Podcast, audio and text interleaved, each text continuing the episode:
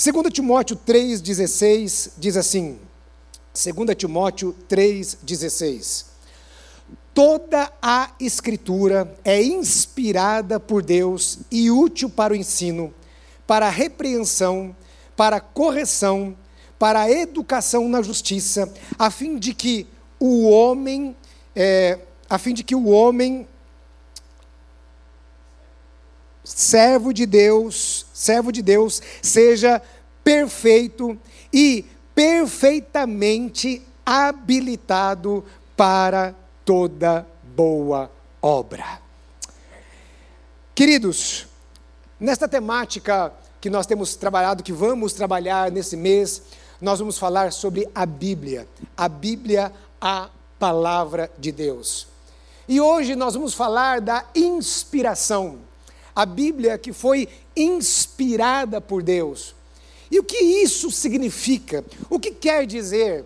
A inspiração é a ação do Espírito Santo na vida dos homens que escreveram as Escrituras Sagradas.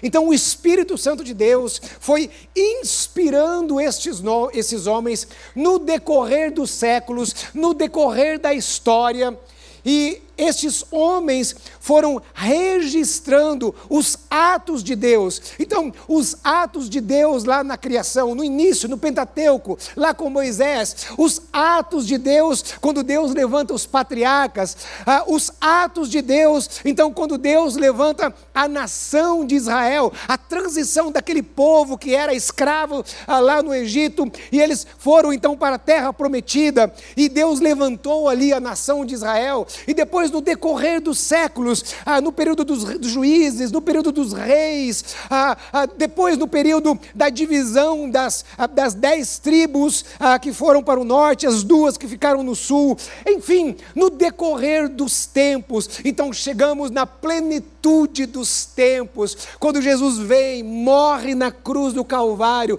derrama o seu sangue, trazendo a salvação, temos então o Evangelho, as boas novas de Deus Deus para o homem. Então, no decorrer dos séculos, Deus foi inspirando estes homens. Esta inspiração, ela não anulou a personalidade destes homens ela não anulou o temperamento desses homens. Quando nós lemos as Escrituras Sagradas, nós vemos ali, nós vemos o temperamento de Pedro, eh, nós vemos o temperamento de Paulo nos seus escritos, mas entendemos que a Bíblia é inspirada por Deus. Então, a Bíblia, ela não foi é, psicografada por Deus. Sabe aquela coisa assim, né? Que os espíritas kardecistas acreditam que lá, né?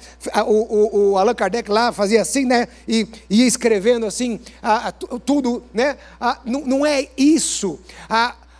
o Espírito Santo de Deus inspirou estes homens para que as Escrituras fossem reveladas a nós e preservadas ao longo dos séculos. A Bíblia é a palavra de Deus.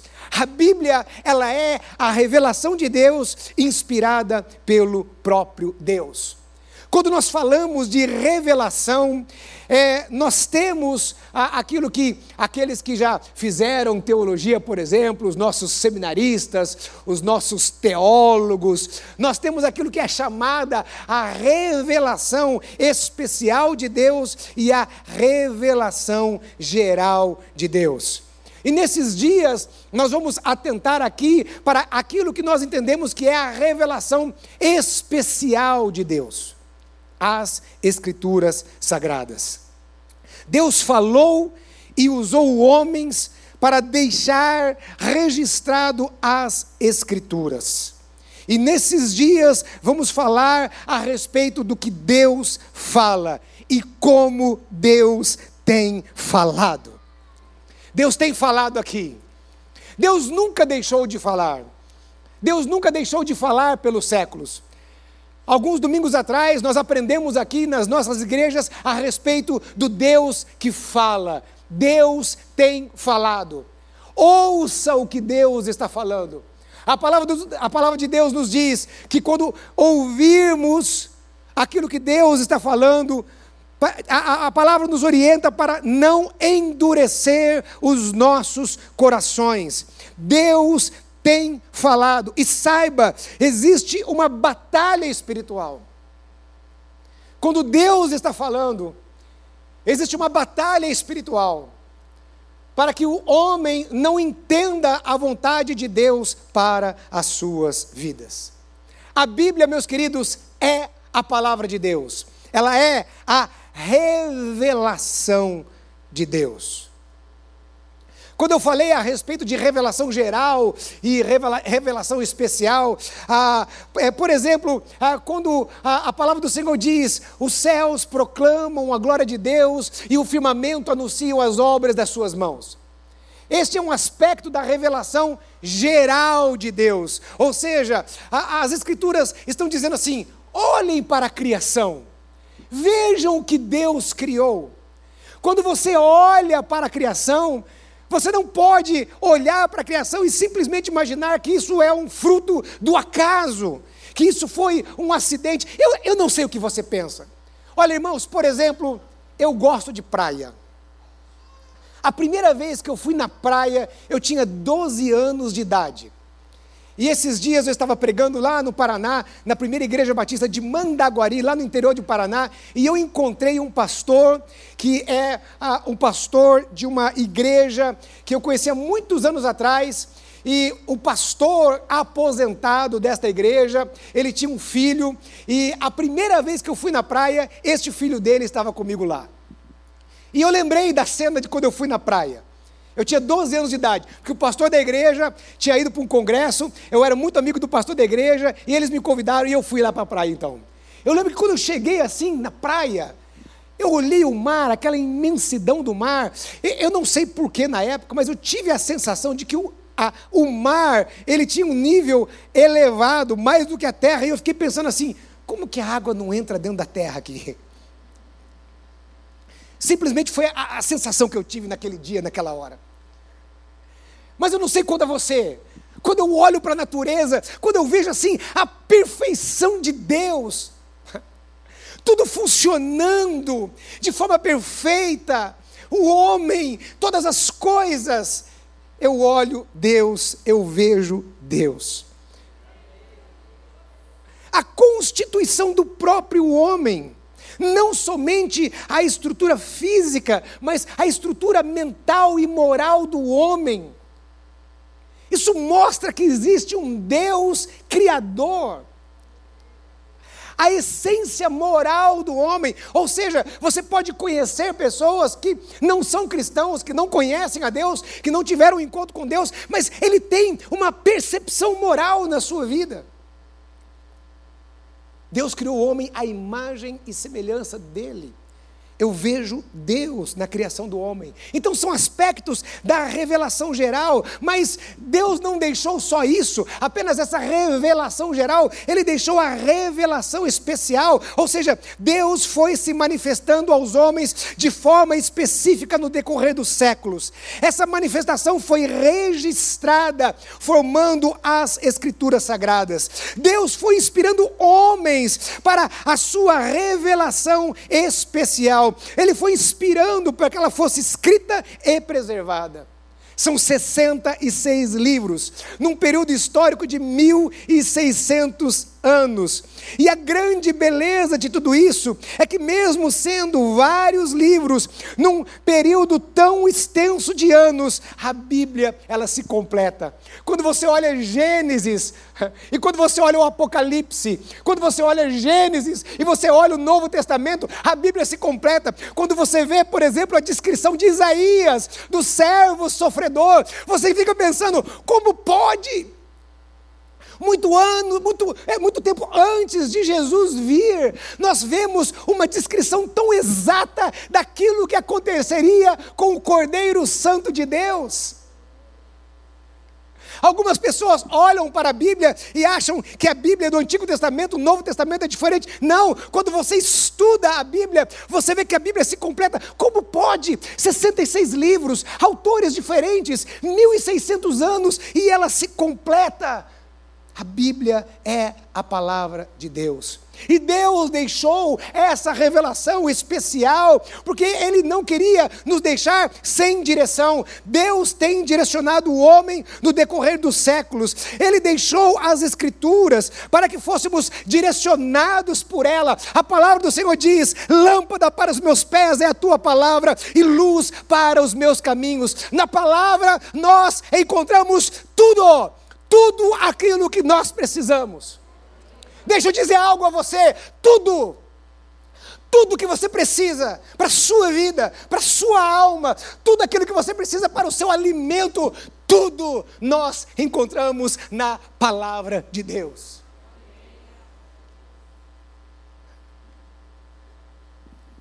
E talvez você olhe e fale assim: ah, não, pastor, eu tenho tantas dúvidas. Então você precisa conhecer a palavra. Esta geração tem muitos questionamentos e pouco estudo das Escrituras. Esta geração tem muito achismo, mas não lê as Escrituras. Esta geração tem muitos pensamentos, porque hoje todo mundo tem opinião de tudo. É verdade ou não é? Todo mundo tem opinião de tudo. Hoje, qualquer pessoa opina sobre qualquer assunto mas eles não leem as Escrituras Sagradas. Não vão para as Escrituras Sagradas. Não estudam as Escrituras Sagradas. Não se aprofundam nas Escrituras Sagradas. Não oram para ler a, a, a palavra do Senhor. Não ouvem a voz de Deus. Eu estava contando lá em São José esses dias que as pessoas mal se preparam para vir para o culto. E às vezes é natural. Ainda mais aqueles que têm três filhos sabem do que eu estou falando. Porque vocês, vocês imaginam que um pastor na sua casa é mais ou menos como um monge beneditino. Oh. E você acha, você olha para o pastor, você acha que o pastor, né, que o, que o Rafael Gadelha, né, na casa ele, ele vai falando assim: Fabiola, minha esposa querida, por favor, será que você poderia fazer tal coisa para mim? Porque olha, Rafaela. É, ainda mais com esse gel dele assim, ó, no cabelo, assim, né? Fala a verdade, né? Essa estica toda. Ah, os pastores, irmão, olha, eu coloquei minha melhor camisa para vir pregar hoje. Mas vou pregar na Vila Mariana, tem que ir bem vestido, né? Que aqui os, os irmãos, lencinho assim, tal, uma estica danada aqui. E isso para mim é coisa do pastor Jonas. Que o pastor Jonas é na estica, né, irmãos? Esse aquela, né, bonito, terno, gravata e tal. O pastor Jonas é um, é um gentleman, né? Aquela coisa assim, é, é outro nível, né? É outro nível. É, olha, vocês têm um pastor que é outro nível, tá? E aí eu estava falando lá que em São José, que né, ah, lá em casa, né, É uma criança escapando para o lado, você pega pelo cabelo, vem para cá, menino, e não sei o que e tal, vamos embora. E aí o pastor está atrasado para ir para a igreja, você entra dentro do carro, imagina, 15 quilômetros para chegar até na Vila São José. E atrasado, e vamos lá, e com um carro, né? Igual um, uh, um, piloto de Fórmula 1, né? Não sei o quê. Ai, meu Deus, passei o radar, já era, agora já foi. Né? Aí você chega na igreja esbaforido assim tal, não sei o quê. Aí você clica o botão, modo crente. Pum. Aleluia! Como é que a gente ouve a Deus desse jeito?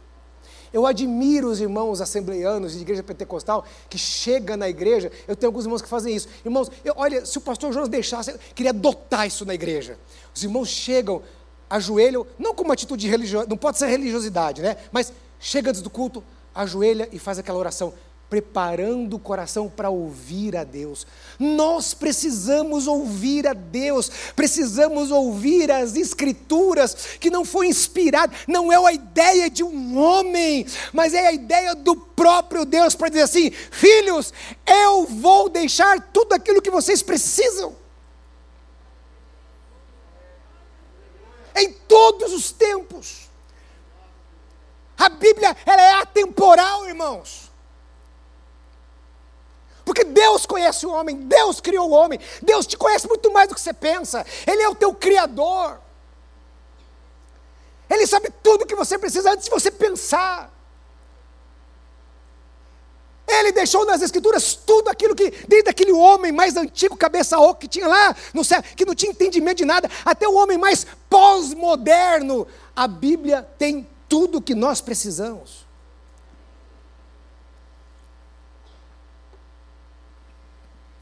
E Paulo, ele faz uma essa advertência a Timóteo a respeito da firmeza nas escrituras sagradas. E veja como que eram os tempos de Timóteo.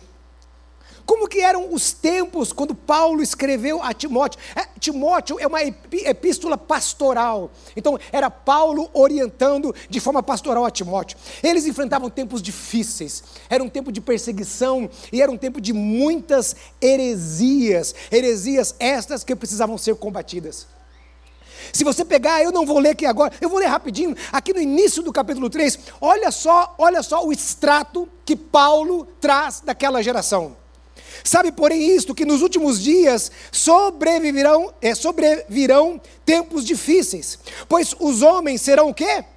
Egoístas, avarentos, jactanciosos, arrogantes, blasfemadores, desobedientes aos pais, ingratos, irreverentes, desafeiçoados, implacáveis, caluniadores, sem domínio de si, cruéis, inimigos do bem, traidores, atrevidos, a, é, em, fatuados, é, mas mais amigos dos prazeres do que amigos de Deus, tendo forma de piedade, negando-lhe, entretanto, o poder.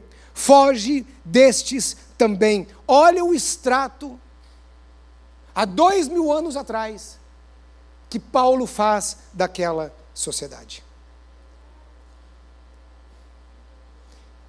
Será que é meio parecido com os tempos de hoje?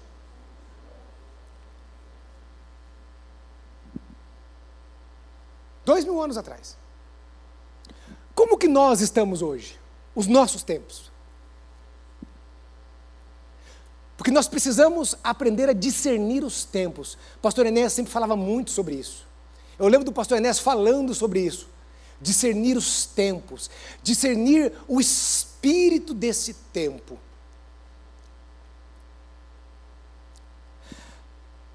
Quando esse, a temática desse ano, assim cremos, assim vivemos, quando essa temática foi discutida pela liderança da igreja, nós estávamos num retiro lá em Boituva. E nós falamos muito, discutimos muito, algum, muito tempo sobre como era a nossa geração. Falamos sobre o período aí da, da, da pandemia, como está a nossa geração. E aí por isso, isso gerou esse tema assim cremos, assim vivemos. Nós conversamos um pouquinho lá sobre esta chamada geração fluida. E aí eu fui atrás é, para estudar um pouquinho sobre o tema, é, e a, a, pessoa que descreveu sobre isso foi o Bauman, Zygmunt Bauman. Um sociólogo polonês, não era cristão, ele era marxista. Mas esse homem, ele, ele descreveu, e, e, desde então eu tenho estudado, e eu falei lá na Vila São José, falei sobre os conceitos dele. Um dia, quando eu estava pregando para os jovens aqui, eu falei um pouquinho, e, porque eu entendo que precisamos discernir os tempos, como é o nosso tempo. Porque nós precisamos dar uma resposta a esse tempo. A Bíblia, ela traz a resposta, mas nós lemos a Bíblia, conhecemos a Bíblia, e somos usados por Deus para dar a resposta para essa geração. Então, por exemplo, ele fala que esta geração é uma geração que não busca pela verdade. Olha que coisa interessante. Ele diz que as gerações anteriores, as gerações anteriores, antes é, do final da primeira guerra, da segunda guerra mundial, antes do movimento hippie, ah, ah, lá de Woodstock, né, é, essas gerações, lá antigamente era chamada a chamada modernidade sólida. Eles buscavam pela verdade. O estudo das ciências, os filósofos, havia um interesse pela busca científica e lógica. E hoje se observa que não há uma busca pela verdade, mas apenas uma afirmação da verdade do indivíduo. Sabe aquela história? Eu tenho a minha verdade? Você já ouviu isso em algum lugar? Mas espera aí, como assim? Eu tenho a minha verdade. É interessante ou triste que a gente vê algumas temáticas sendo faladas e sendo propagandeadas apenas na esfera comportamental. E a gente não se vê uma divulgação científica. Por exemplo, a respeito das questões da sexualidade do homem, faz muita propaganda. Ah, você se sente de um jeito, você se sente de outro, mas eu não vejo quase lendo ah, nas, nos sites de notícia, nas mídias, nos programas da televisão, ah, eu não vejo assim, olha, foi-se estudado cientificamente, não sei o quê, papapá, foi-se analisado. Eu estou falando de estudos profundos, não de um ou outro, mas um estudo profundo a respeito do assunto. E não há interesse, porque essa geração não tem um interesse pela busca da verdade. Ela tem uma, um interesse nela mesmo. Ela não está pouco se lixando para a verdade. Ela quer se sentir bem.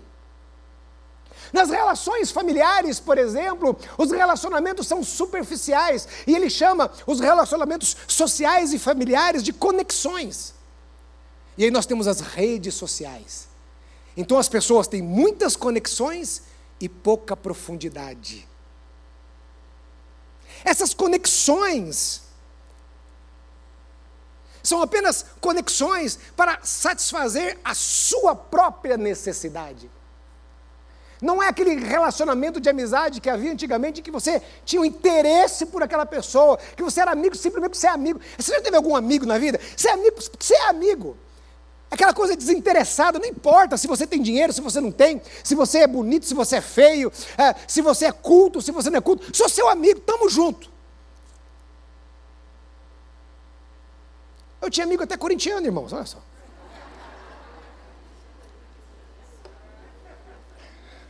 Tadeu. Não vou falar sobre futebol hoje, irmãos. Até porque eu sou São Paulino, vai ser uma covardia. Aleluia, glória a Deus. Estou mais pentecostal hoje. O, ele fala, por exemplo, a respeito do sexo. O sexo para essa geração, que é a chamada modernidade líquida ou fluida, como que ela funciona nesses tempos? Veja, os seres, por mais que eles tenham o libido natural, o libido natural é uma isca para procriação, e eu vejo Deus nisso. Na modernidade sólida, o conceito de sexo não era apenas para o prazer, mas era também para a afetividade nos relacionamentos e a procriação. Então, o sexo era um símbolo da intimidade do casal, do carinho, da afeição, do respeito o nível mais profundo, uma só carne. Como o sexo, como esta geração, por exemplo, encara o sexo hoje. O sexo na modernidade líquida, ele é apenas por prazer, meramente por prazer. E quanto mais parceiros, melhor, porque uma vez que é o prazer, então é desse jeito que funciona a coisa. Não é assim que essa geração é hoje? Ele fala, por exemplo, até do consumo, como que as pessoas, qual é a relação das pessoas com o consumo. Esta geração, por exemplo, é a geração que ele não importa muito é, se o produto é bom ou não é, ele olha a marca.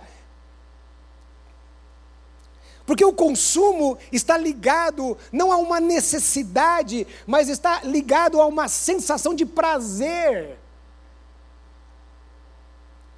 Para aliviar um pouquinho. É aquela coisa assim, eu mereço comprar. Eu estou comprando porque eu mereço. Não é porque é necessário, não, é porque eu mereço.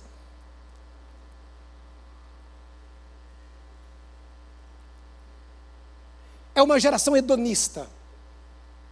É a geração que mais tem se falado pela busca da felicidade. E é a geração que menos encontra felicidade. Nada contra os psicólogos, graças a Deus. E tem coisas na, na vida da gente que é patológico, que é químico, mas tem muita coisa que é emocional. E essa geração está doente emocionalmente. Doente.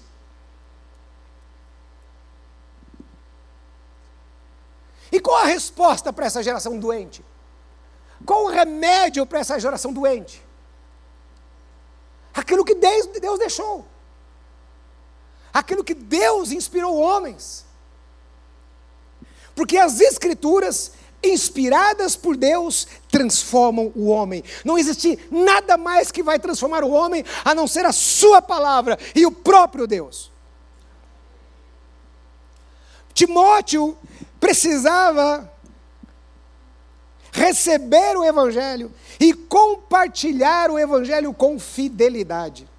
Ele deveria guardar o Evangelho intacto. Nada poderia ser tirado e nem acrescentado.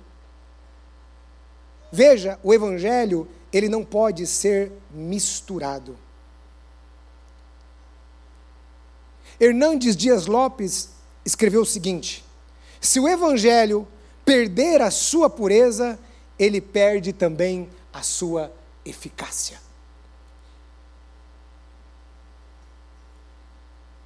Qual o problema desses tempos? Qual o problema do espírito desses tempos?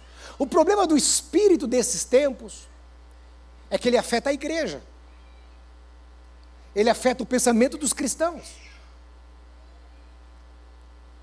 Então algumas pessoas começam a pregar não baseados na revelação de Deus, mas baseado nesta geração, naquilo que esta geração crê. Então, primeiro veio, por exemplo, o chamado Evangelho da prosperidade. Você precisa ser feliz, você tem que ter dinheiro no bolso. Glória a Deus pela prosperidade. Mas aí eles pegam apenas um aspecto das Escrituras e fazem uma releitura da Bíblia através daquele ponto de vista. Tudo é prosperidade. Deus me colocou como cabeça e não como cauda. Você precisa ser rico, você precisa ser feliz. Ah, não importa isso ou aquilo outro. O que importa, né? É, ou seja, se você é abençoado, se você tem as bênçãos de Deus, está tudo certo. E aquela coisa de mudança de vida fica meio que em segundo plano.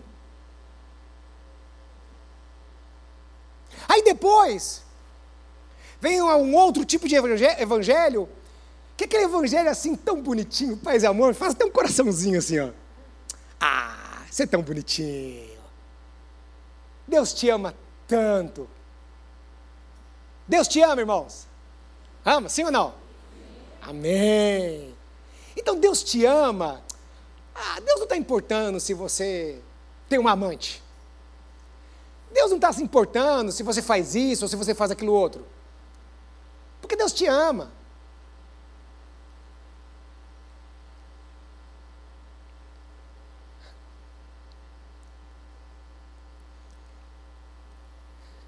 Eu não sei se já falei aqui alguma vez, mas um pregador disse assim: o centro de tudo é Cristo.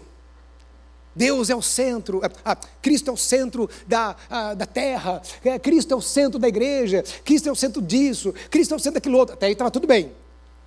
Aí ele vira e falou assim: E de você? Você é o centro de Cristo. Porque ele morreu na cruz do Calvário por você. Parece verdade, irmãos. Eu não sou o centro de Cristo coisíssima nenhuma. Cristo é o centro de tudo e de todas as coisas. É tudo por meio dele, para ele. Tudo foi criado por ele, para ele tudo aponta para Ele. Quem sou eu? Eu sou um pobre pecador que preciso do arrependimento da cruz do Calvário, do sangue de Jesus, que preciso me arrepender todo dia.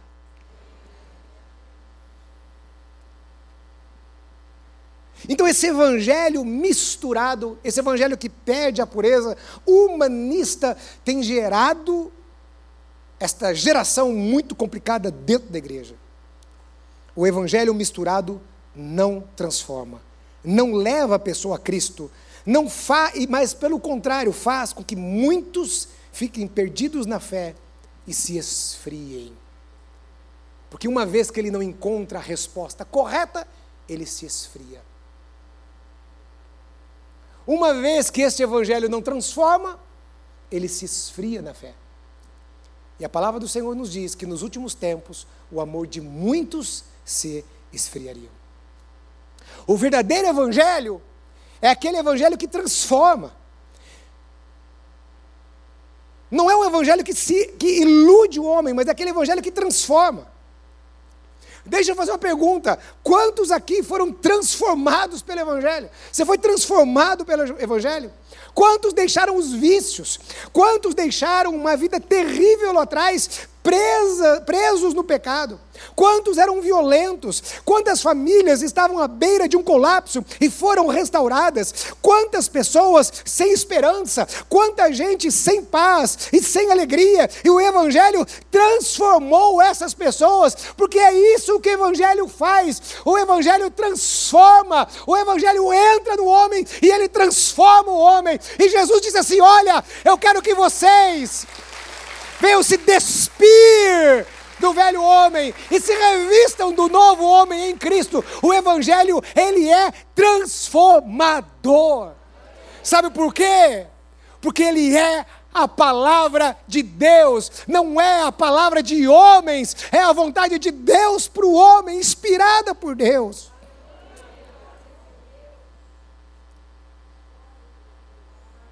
Só o Evangelho pode trazer a paz que excede todo entendimento.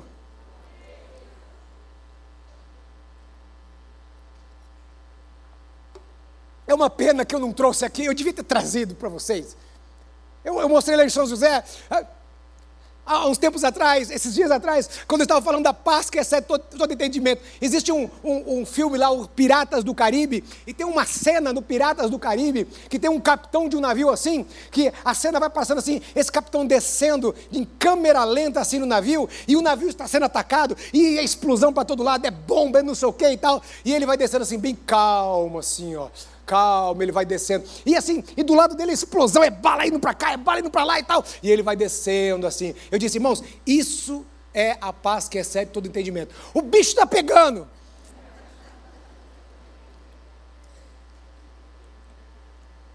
Porque quem não tem problema aqui? Quem não tem problema? Me fala aqui que eu vou orar para a carruagem de fogo que pegou Elias passar aqui, pegar você e levar para o céu. Jesus disse: No mundo vocês vão ter aflições.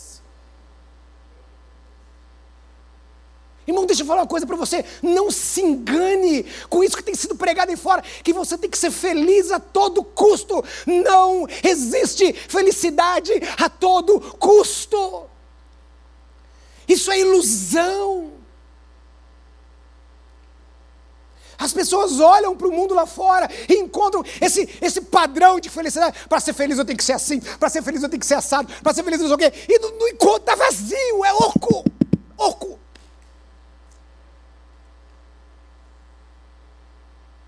Não tem felicidade. Porque verdadeira paz e alegria você só encontra em Cristo. E nós só encontramos em Cristo no Evangelho puro que Ele deixou para nós, na cruz do Calvário, e Ele diz: aquele que quer vir após mim, negue-se a si mesmo, tome a sua cruz e siga-me. Aqui o Evangelho é o poder de Deus. O Evangelho não é filosofia, o Evangelho não é teoria, o Evangelho é o poder que transforma. E se você está dentro da igreja e não foi transformado, vá para o Evangelho. Se você está dentro da igreja e não teve encontro com Cristo ainda, busque Ele, tenha um encontro com Ele, que ainda há tempo para você. Ainda há tempo para você.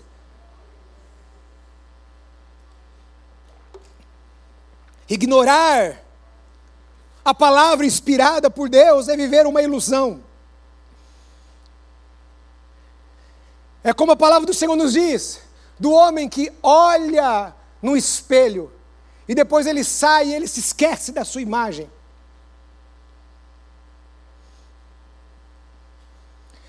Aquele que ignora o Evangelho, ele é assim. Porque o Evangelho é como um espelho. Quando você vai para o espelho, você se depara com o quê? Com a realidade. Então a gente vai para o espelho e a gente vê que o negócio não está assim tão bom como a gente esperava. E aí você faz alguma coisa para melhorar aquilo, não é verdade? corta o cabelo, as irmãs fazem uma maquiagem, os irmãos fazem a barba, certo? É uma ação para você melhorar aquilo. Quando eu ignoro o Evangelho, eu olho para o espelho, eu ignoro a realidade. E aí eu não me lembro mais. A Bíblia diz que ele não se recorda mais do que ele viu no espelho. E uma vez que ele não se recorda daquilo que ele viu no espelho, ele vive uma ilusão. Ele cria uma ilusão. Eu sou bonito.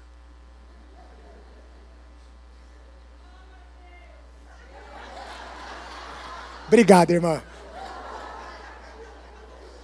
Já sou casado, viu?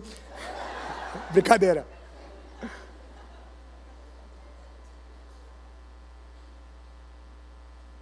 Irmãos, olha como isso é sério. É por isso que muitas pessoas, embora tenham sido expostos à revelação, vivem uma ilusão. É como aquele marido que chega em casa, que Deus deu uma família linda. E ele sai de casa por uma aventura.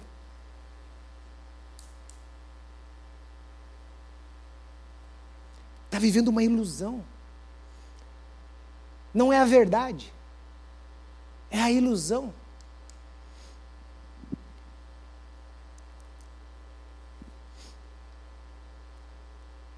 E essa geração ela pensa que ela está certa, porque é interessante que Jesus conta a história de dois filhos. Um virou para o pai e disse que ia ajudar o pai no campo. O outro disse que não ia ajudar e foi. Lembra disso? Talvez o que disse que ia ajudar e não foi, por que, que ele teve aquela. Por que, que ele agiu desta forma? É porque às vezes as pessoas elas tentam se enganar a si mesma.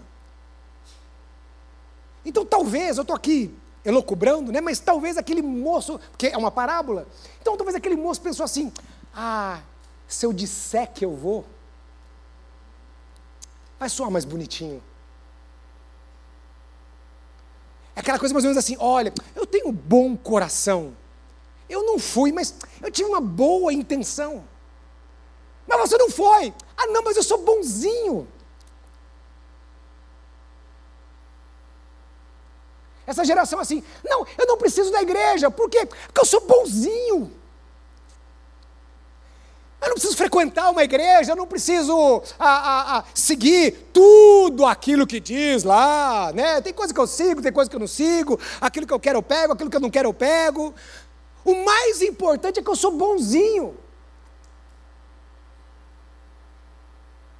É igual aquele jovem rico que Deus virou para que Jesus virou para ele e disse assim: "Oh, você não está entendendo?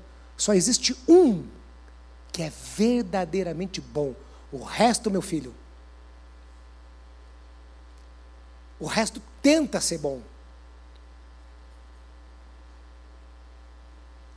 Porque o resto tem ainda uma natureza pecaminosa.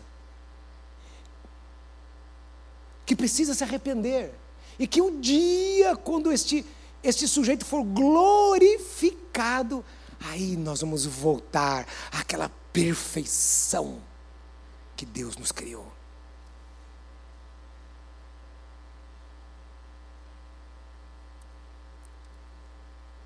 E eu quero encerrar.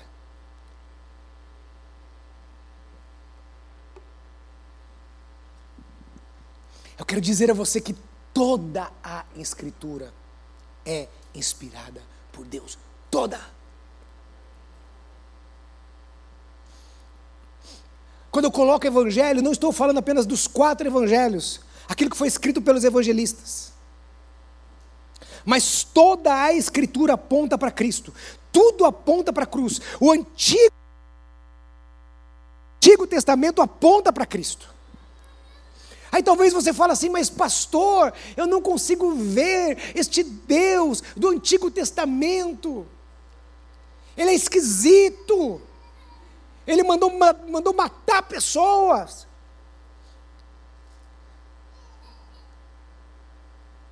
Como esse Deus pode ser bom? falta de conhecimento das Escrituras.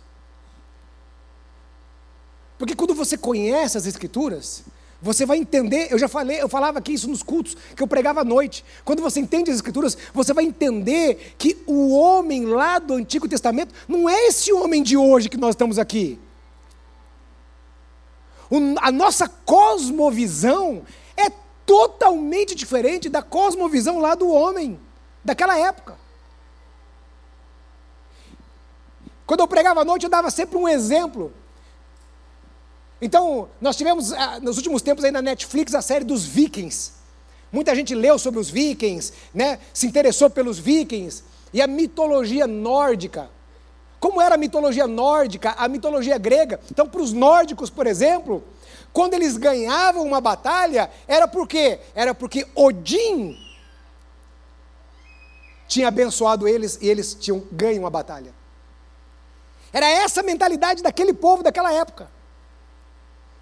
Então, quando o povo de Israel ia e ganhava uma batalha, os outros povos ao redor olhavam e falavam assim: opa, quem é esse Iavé?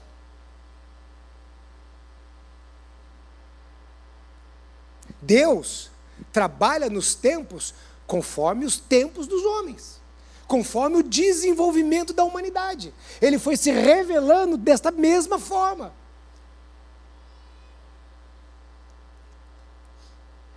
Então, toda a escritura, de Gênesis a Apocalipse, é inspirada por Deus.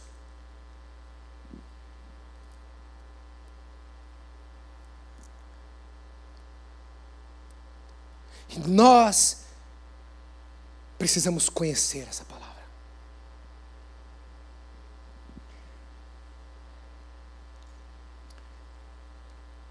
O meu povo perece por falta de conhecimento. Agora, irmãos, nós não estamos falando de um conhecimento teórico. Os pastores podem vir aqui e pregar teologia, ensinar você a teologia. Mas o verdadeiro conhecimento é aquele que transforma. É o coração. Ouça a palavra. Conheça a palavra. Pratique a palavra. Encerrando, pode vir já o tecladista já, porque senão eu vou continuar até duas horas da tarde.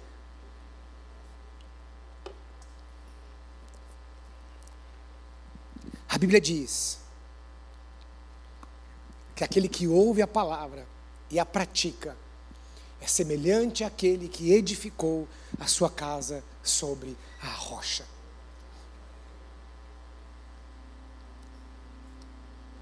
E a Bíblia diz: veio o vento,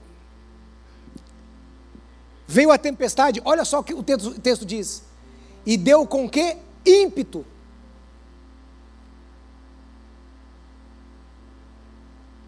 Veio forte. E ela permaneceu firme. Firme. Pode ter saído um, uma quebrado uma janela. De repente uma telha do telhado saiu. Mas ela permaneceu firme. Estava firmado em algo sólido.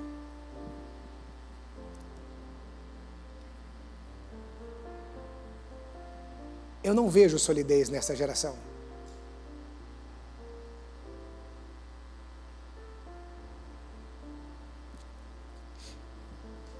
Eu sempre falava aqui que eu nunca vi alguém chegar no final da vida e dizer assim: Eu me arrependi de seguir o Evangelho. Mas eu já vi muita gente chegar ao final da vida e dizer assim: Eu me arrependi. Então, deixa eu dizer algo a você. Escute aqui, meu irmão você jamais vai se arrepender de seguir o Evangelho.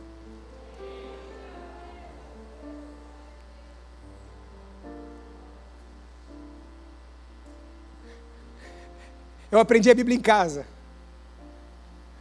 Vi o meu avô até os seus 94 anos de idade, a minha avó até os seus 96.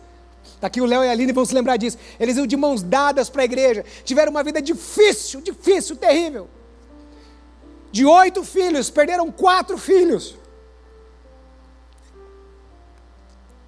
É tempestade ou não é? E essa geração que fala de resiliência e não tem resiliência, estuda tanto sobre resiliência e não tem resiliência. Qualquer coisinha abandona o evangelho. Deu um espirro aqui, ah, Deus não está me vendo, ai, mimadinho. Chegaram no final da vida, felizes, bem. E antes de morrer, meu avô disse o seguinte: o que eu me arrependo na minha vida é não ter conseguido fazer mais para Deus. Oh, meu irmão. Ele era um semi-analfabeto, ajudou a fundar três igrejas, era um evangelista.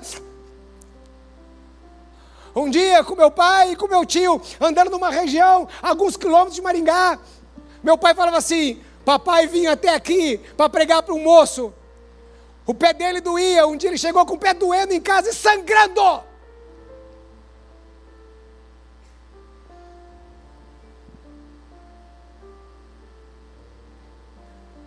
Eu fiquei três dias em casa, cheguei ontem do Paraná, fui ver meus pais.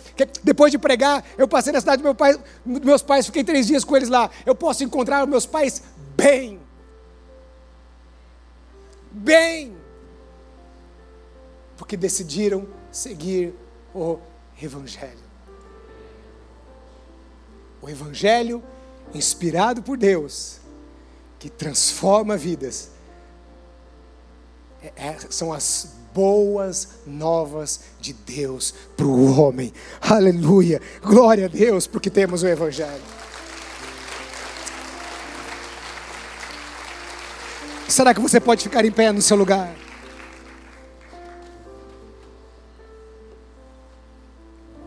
Feche os teus olhos. Senhor, nós estamos na tua presença, Senhor. Nestes tempos estranhos, nós ouvimos tantas vozes, são tantas vozes, Senhor. Mas em meio a essas vozes, nós clamamos ao Senhor, continue falando, Senhor. Continue se manifestando, Senhor. Senhor, em nome de Jesus, não permita, Senhor Deus, que nenhum dos seus filhos aqui, Senhor Deus, ao Pai amado, se pecam. Não permita, Senhor, mas traga, Senhor Deus, firmeza no Evangelho, na tua palavra, Senhor. Pai, nós clamamos ao Senhor. Que teu Espírito Santo venha agir sobre cada vida, sobre cada coração. Nós clamamos ao Senhor que toda mentira do inferno caia por terra em nome de Jesus, Senhor. Pai, que os teus filhos vivam na tua presença, Senhor. Busquem a tua presença, sejam transformados a cada dia, Senhor e nós sabemos que enfrentaremos provas, lutas, tribulações, mas Senhor Deus, estaremos firmados na rocha que é Cristo, Senhor. E Cristo é inabalável. Tudo vai passar, mas o Senhor não passa. Tudo vai passar, mas as suas palavras não passarão. São eternas e nós louvamos ao Senhor porque temos as Escrituras. Ajuda-nos, Senhor, a estarmos firmes nela e glorificar o Teu nome, em nome de Jesus. Amém, amém, amém. Aleluia, aleluia, aleluia, aleluia, aleluia, aleluia. Que o Senhor te abençoe, que tudo aquilo que Deus tem falado para você, que continue ecoando no seu coração, ministrando no seu coração, transformando a sua vida, minha vida, nossa vida, para a glória do nome do Senhor. Vá na paz do Senhor, meu querido. Deus te abençoe.